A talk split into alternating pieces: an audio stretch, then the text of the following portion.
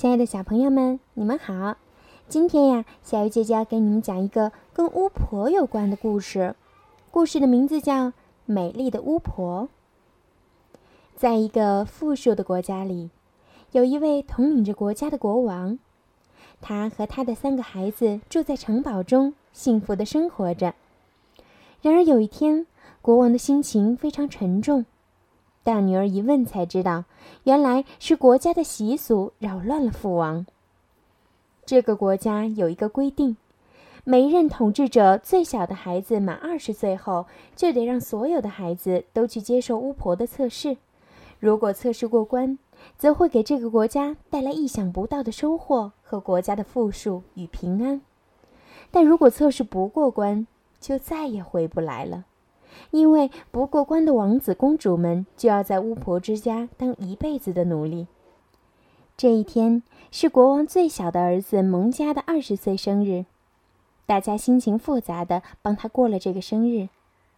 次日，蒙加就要和大姐姐蒙蒂、二姐姐蒙娜一起去巫婆之家接受考验了。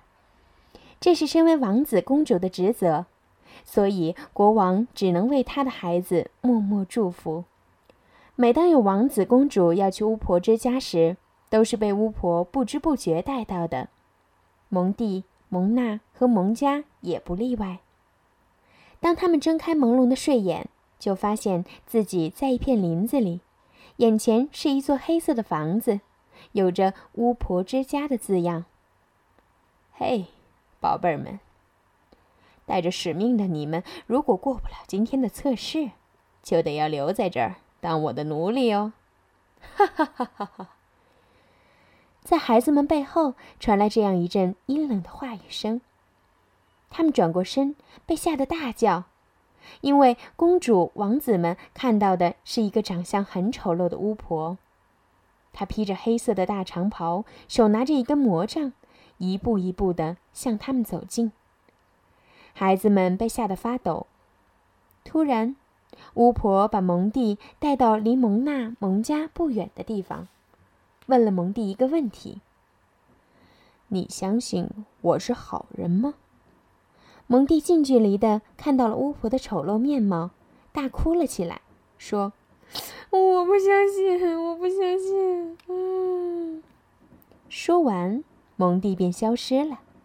在不远处的蒙娜和蒙家看到之后，心里更加害怕。巫婆又把蒙娜带走，眼神里掠过一丝无奈。她又问了蒙娜相同的问题：“你相信我是好人吗？”蒙娜只是一个劲儿的哭，最后她大叫：“我要回家！你是坏人！”于是蒙娜也消失了。最后，巫婆又飞向了蒙家。此时，巫婆的眼里带着一丝悲伤与绝望。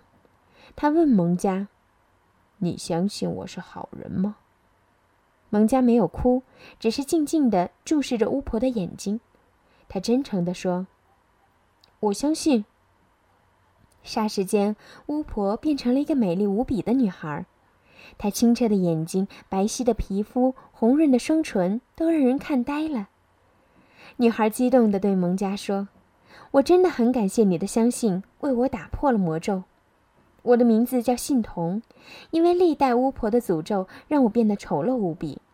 其实，巫婆之家的每个巫婆都是很善良的人，只要有人给予我们相信，就能帮助我们变回原来的样子。蒙家又问他：“那我的姐姐们呢？不是你让他们消失的吗？”信童说：“这不是我的能力所能办到的，这是因为魔咒的内容所导致的。”不相信别人并以面貌待人的人，最终都会在巫婆之家当一辈子的奴隶。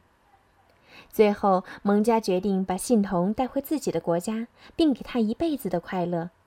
信童拉着蒙家的手说：“如果每个巫婆都能遇到一个相信他们的人，帮助他们打破魔咒，那该有多好！